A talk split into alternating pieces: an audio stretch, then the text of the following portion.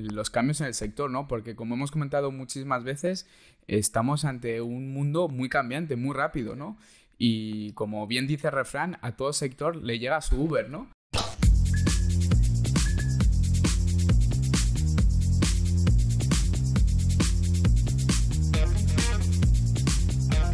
¿Qué pasa, Pablo? ¿Cómo estás? ¿Cómo estás? Muy bien, tío, con ganas de grabar otra vez. Oye, ¿qué opinas? ¿Cuáles son los problemas más comunes cuando un negocio ya va madurando, ¿no? Va, va creciendo. A ver, eh, esto está bien porque muchas veces eh, da la impresión de que un negocio cuando tiene mucha facturación, es decir, es, si factura o va bien, eh, ya está, no puede haber nada mal. Es decir, un proyecto no puede morir de éxito, me explico. Y yo creo que a día de hoy con la digitalización, con el potencial que tienen las redes sociales, eh, es que perfectamente puedes morir de éxito o llegar a saturación. ¿Vale? Entonces, eh, yo la primera idea que se me podría ocurrir, eh, principal problema, sería que perdieras el foco, es decir, imagínate, crece tanto tu negocio, te va tan bien que, que, llega un punto que de tanto trabajo pierdes ese foco, esa visión y, y no sé, como que tienes la sensación de que trabajas mucho, pero que no sabes a dónde estás yendo. Sí, ¿no? Cuando existe ese crecimiento acelerado, ¿no? Al final es un poco ese problema, ¿no? Que, tú vas creciendo, te vas poniendo en un piloto automático que ves que sí, que tu negocio va yendo bien, va yendo bien, pero de repente, por ese crecimiento acelerado, como que empiezan a surgir problemas que tú no, no los estás viendo, no estás viendo hasta que llega un punto que te explotan. Por ese crecimiento acelerado que, que Uf, que te pones ahí en la rueda y, llega un punto que dices, ostras, todos estos problemas que se han ido acumulando por yo haber ido en, este modo, porque al final el empresario es el líder del negocio y el que tiene que, el que, tiene que ir delegando, no lo ves, no lo ves, no lo ves hasta que te explota en la cara. Claro. Luego, otro problema, por ejemplo, eh, claro, tú imagínate, estamos llegando a este nivel de crecimiento en el cual eh, todo crece más rápido de lo que podemos realmente plantear los cambios. Es decir, eh, entran más clientes porque has hecho pues, las cosas muy bien, te refieren. Eh, el mismo cliente tiene otros problemas y te pide si le puedes dar solución y muchas veces, como no sabemos decir que no, pues eh, eso nos lleva a que lo que te digo, eh, entra más trabajo, los números o la facturación no, no, se resiente, sino que crece, lógicamente, pero el proyecto, la idea inicial, los valores, todo esto sí que se puede ir perdiendo. Luego, muchas veces cuando creces tan rápido, puede pasar que si tienes socios, tienes más gente que toma decisiones, porque eso ya lo hablaremos en otro momento, no es lo mismo ir solo que ir acompañado. Eh, tienes gente que toma decisiones y puede llegar a un punto en el que la gente te diga, oye, mm, yo me quiero quedar así, no quiero crecer, eh, soy feliz siendo pequeñito, o diferentes socios tienen diferentes puntos de vista del negocio o diferentes situaciones personales. Sí, totalmente, ¿no? Al final, eso es otro problema, ¿no? La desavenencia entre los socios es un problema clásico al final, ¿no? Cuando tú te asocias con otra persona, en las diferentes etapas del negocio va a haber diferentes puntos de vista, la intuición del emprendedor es, es, juega un papel fundamental, ¿no? Al final los emprendedores nos guiamos mucho por nuestra intuición, ¿no? Entonces tú puedes tener tu intuición, yo puedo tener la mía, y hay un momento donde no convergen esas intuiciones y no convergen esa visión, porque al final son dos visiones diferentes. O el mercado nos demanda hacer algo que realmente no estaba en la hoja de ruta, no estaba previsto, pero somos buenos en ello, tenemos que reflexionar si de verdad queremos entrar en este mercado. Claro, un problema clásico entre socios que todo el mundo lo habrá visto es el de uno quiere crecer y el otro dice, no, yo estoy bien así. Y eso al final genera rencillas que, que, son difíciles de solventar. Y muchas veces ahí es cuando se disuelven muchas sociedades y muchos... Sí, porque el que se quiere quedar como está puede hacer que el otro pierda la ilusión, porque muchas veces, y esto ahí me pasa, yo por ejemplo, por mi forma de ser, soy muy de tirar del carro y oye, si hemos corrido un, yo que sé, un Ironman, o hemos hecho un Ironman de 5 kilómetros, vamos a ver si podemos hacer el de 10, ¿me mm, explico? Entonces al final es, vamos a ver si nos podemos poner nuevos objetivos y muchas veces hay gente que te dice, oye, pero el proyecto inicial era este. Hmm. ¿Sabes? Entonces, yo creo que eso puede ser un problema y que a día de hoy en el mundo digital es muchas veces un problema y yo lo recibo mucho en el, en el despacho de personas que, o empresas que vienen y me dicen, oye, que los socios nos queremos separar porque no tenemos el mismo punto de vista y cada uno quiere hacer su camino por su cuenta. Claro, sí, al final son muchos factores ¿no? que entran en juego. Al final el día a día de, los socios implica pues muchísimos problemas, muchísimas tomas de decisiones que se tienen que hacer conjuntas, que ya hablaremos en, otro podcast de todo ese tema, ¿no? Se, Pero... se me ocurre, por ejemplo, el Ganso, una marca de ropa eh, española que, bueno, que, la fundaron dos hermanos y que en, cierto momento decidieron pues eh, introducir eh, inversión, es decir, un socio capitalista, pero que al final los socios, claro, te dicen te pongo dinero, pero también luego quiero opinar. Y, y claro, y a día de hoy Eh, sé que uno de los últimos movimientos, en los últimos años que hizo Ganso, eh, fue que recompraron eh, ese porcentaje que a lo mejor habían cedido para volver a tener el control de la empresa. Entonces, fíjate, las desavenencias con los socios llega a un punto que dices, oye, no, es que quiero sacar a este socio, le puedo recomprar, entonces lo saco. Entonces, pienso que eso es un problema. Luego, el estancamiento, Juan. El llegar a ese momento en el cual dices, no nos falta trabajo, hemos crecido, tenemos equipo, tal pero llega un punto que, pierdes ese foco, eh, te estancas. A ver, el estancamiento es la antesala del, declive, está claro. Porque al final, eh, cuando tú te estancas, es que una de dos, o el mercado eh, ya ha satisfecho la necesidad del mercado, o que igual hay un cambio de tendencia dentro del mercado, que eso es importante tener en cuenta, o que tú directamente no quieres crecer más, que entonces eso, eso, eso es un error, creo, ¿no? Porque sí, te, piloto automático. Te sí, el piloto automático, estoy facturando mis X al mes, estoy facturando mis X al mes, estoy contento así y listo. Pero claro, el, la comodidad, el estar estancado diciendo, no, yo es que estoy cómodo ahí, te puede llevar a muchos problemas, ¿no? Te puede llevar a, eso, no tener esa mente abierta de, pivotar, el, de, estar el estancamiento es ese momento en el cual realmente tendrías que estar disfrutando porque todo lo que has hecho te ha llevado a la situación en la que te encuentras, que es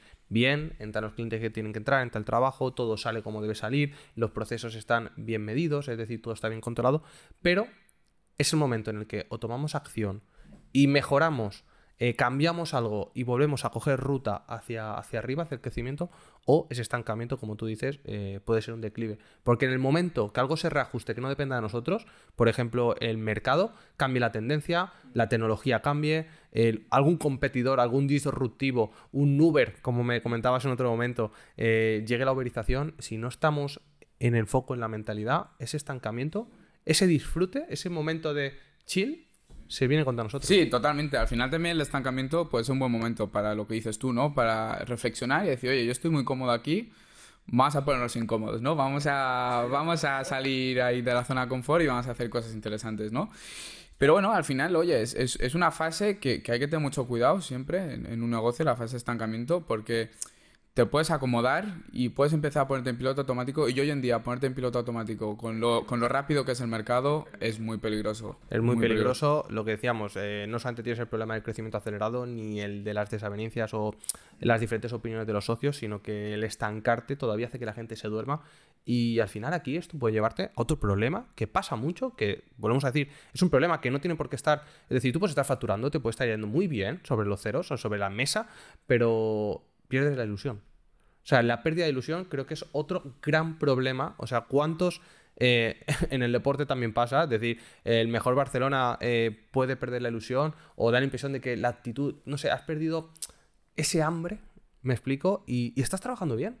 Es decir, en tu empresa hacéis las cosas bien, pero no sé, pierdes el. La, la pérdida de ilusión también va un poco en línea con con lo que es el estancamiento, ¿no? Eh, o sea, sí, son como diferentes son diferentes que te llevan a la siguiente. O diferentes problemas que casi pueden estar conjuntos, todo, Todo, todo está bien. Porque, a ver, la pérdida de ilusión, eh, somos humanos todos, ¿no? Entonces la saturación te puede llevar a una pérdida de ilusión, ver que tienes más problemas que, que, soluciones o tienes más problemas que ilusiones a que tienes que afrontar en el día a día, porque el, día del, emprendedor, el día a día del emprendedor está lleno de problemas que tienes que afrontar, está lleno de... Y si no hay ilusión no hay creatividad. No, no hay soluciones. Totalmente. O sea, ¿te sale un problema? Claro, es que totalmente al final la saturación te, te va a llevar a, a, no, a no Mm, ser productivo, a que tu negocio se acabe estancando. Eh, volvemos al problema anterior.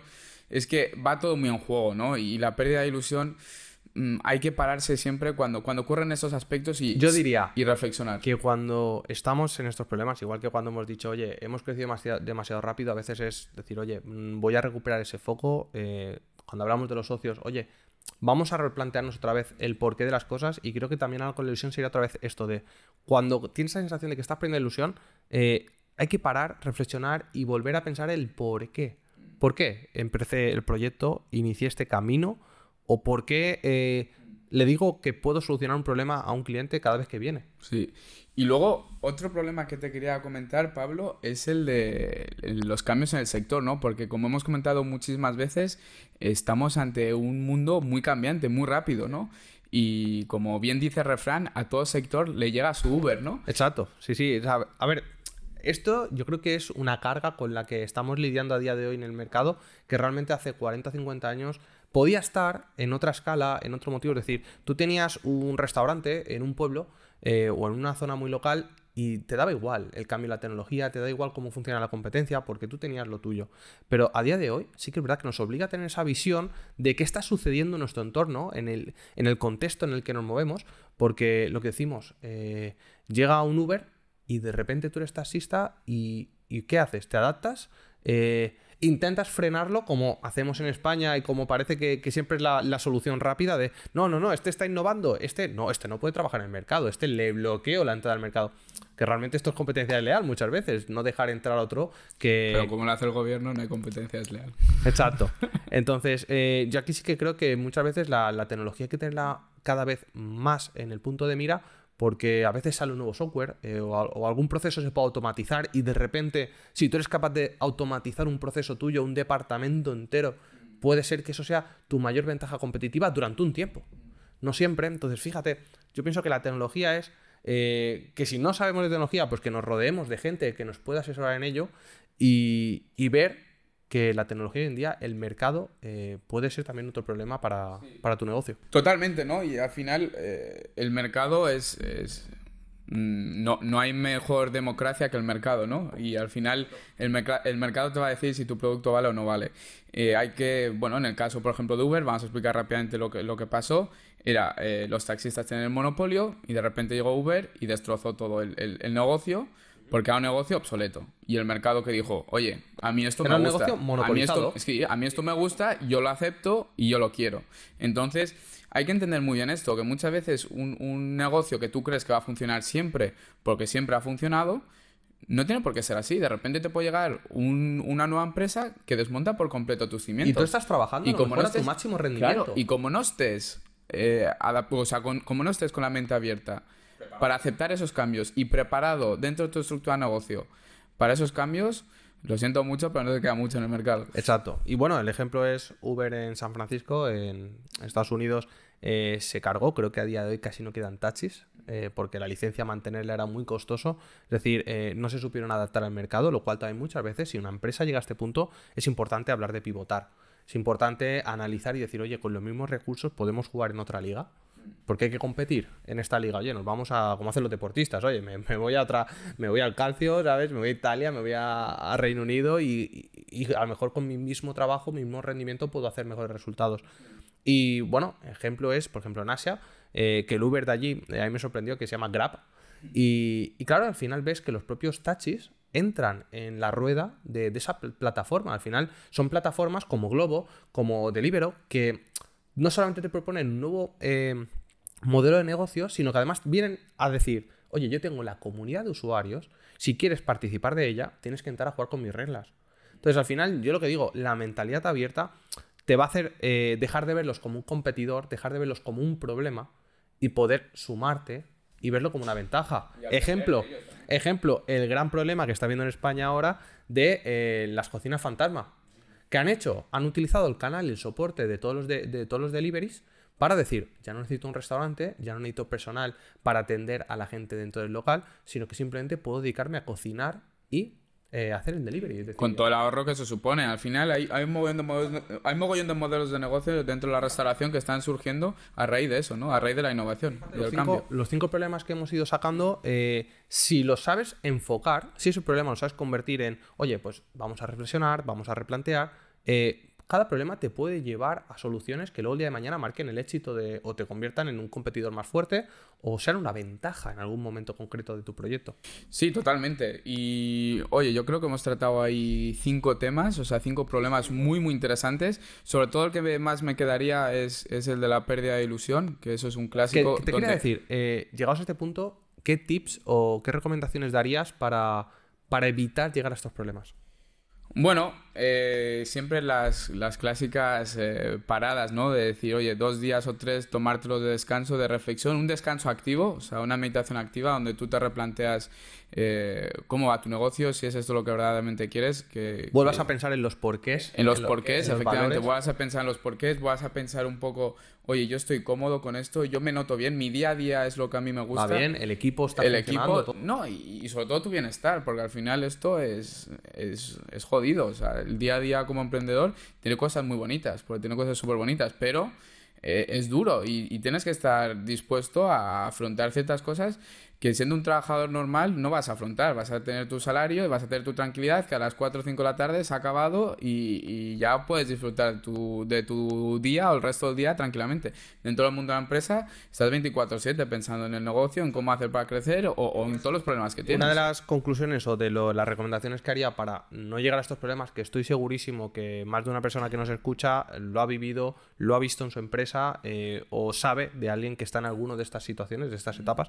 Yo al final lo que diría es eh, buscar la reflexión, pero porque hay que tener una mentalidad analítica. Es decir, tienes que ser muy analítico, sobre todo cuando eres líder de tu proyecto o de tu negocio, de, de empresa, lo que sea, eh, tienes que ser capaz de identificar las diferentes fases, esos problemas cuando se plantean y, y ver que, que hay sitios donde puedes poner un puente, pero que si esperas a que se separen más, a que el problema crezca, eh, muchas veces el puente no es sostenible. Sí, hay que saber tomar las decisiones en el momento que toca, definitivamente. No las tienes que dejar alargar mucho más. Y muchas veces esa pérdida de ilusión es mejor afrontarla cuanto antes a que de repente te pongas peor, en una situación aún peor y eso te lleve a tener que cerrar tu negocio, a tener que, bueno, a dejarlo todo y, O morir de éxito. y morir de éxito, efectivamente. Pues bueno, Juan, creo que hemos tratado este tema eh, bastante completo. Eh, esperamos que a la gente le parezca, le resulte interesante y le ayude.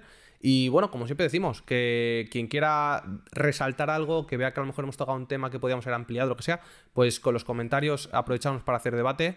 Y bueno, que se suscriban al canal, que den el apoyo, que compartan y, y que le den like al vídeo. Sí, da la campanita para que os avise para futuros vídeos, ya sabéis, lo típico. Cada contenido nuevo, que os avise y poder verlo. Así que nada, Juan. Oye, nada, un placer. Un Cuidado placer. mucho. Chao. Un placer.